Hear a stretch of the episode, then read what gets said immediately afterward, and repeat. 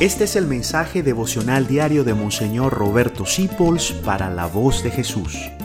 Queremos que la sangre de Cristo no se derrame en vano.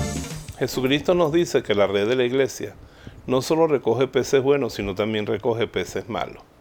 Entonces, porque usted está pidiéndole a Dios que aquí en la tierra tener una iglesia donde todo el mundo sea perfecto, lo tenga todo claro.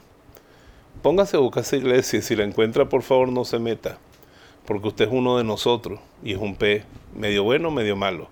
Y si consigue una iglesia tan perfecta, usted se mete y la echa a perder. Esa iglesia no existe. La iglesia somos peces buenos y malos. Y algunos somos peces que tenemos dentro toda la bondad y toda la maldad. Dios se ocupará de cómo transformarnos antes de que llegue el reino. Él es el Dios capaz de convertir la cizaña en trigo. Así que tenga paciencia, no ande juzgando la iglesia y no se vaya porque aquí es dentro, es el único lugar donde usted lo puede cambiar efectivamente y de verdad, verdad. Quédese en la iglesia y haga la santa con su propia conversión y rece para que yo la haga santa con la mía. Te bendigo en el nombre del Padre, del Hijo y del Espíritu Santo. Amén. Gracias por dejarnos acompañarte.